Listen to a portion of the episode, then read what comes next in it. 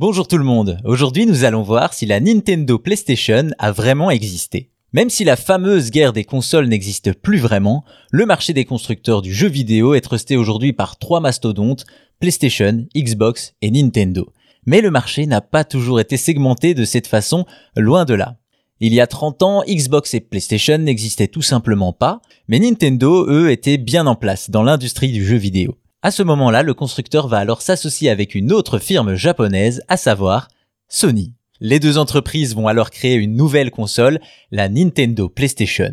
Le début d'une collaboration extrêmement surprenante et le début d'un projet ambitieux qui déraille rapidement. En 1990, il faut savoir que Sony est spécialisé dans le high-tech, notamment la téléphonie et les téléviseurs, et non pas dans le jeu vidéo, au contraire de Nintendo.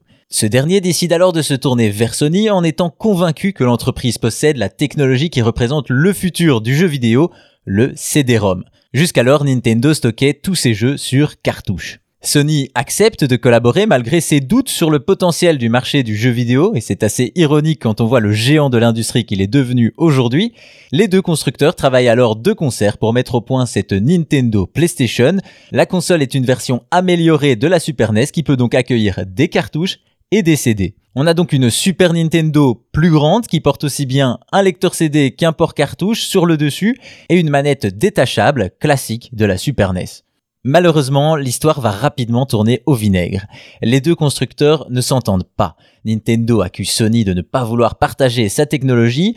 En 1991, Sony fait une annonce au CES de Las Vegas qui sera démentie par Nintendo dans la foulée si bien qu'après 200 prototypes créés, Nintendo met fin au projet et toutes ces Nintendo PlayStation disparaissent.